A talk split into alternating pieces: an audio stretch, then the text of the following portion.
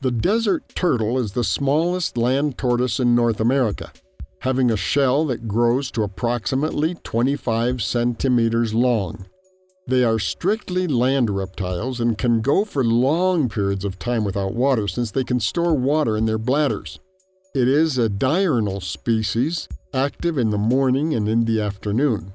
It has been seen that the seeds that pass through the digestive tract of the tortoise have a greater chance of germinating than those that have not. This is due to the fact that the excretions contain a high level of nitrogen which accelerates germination.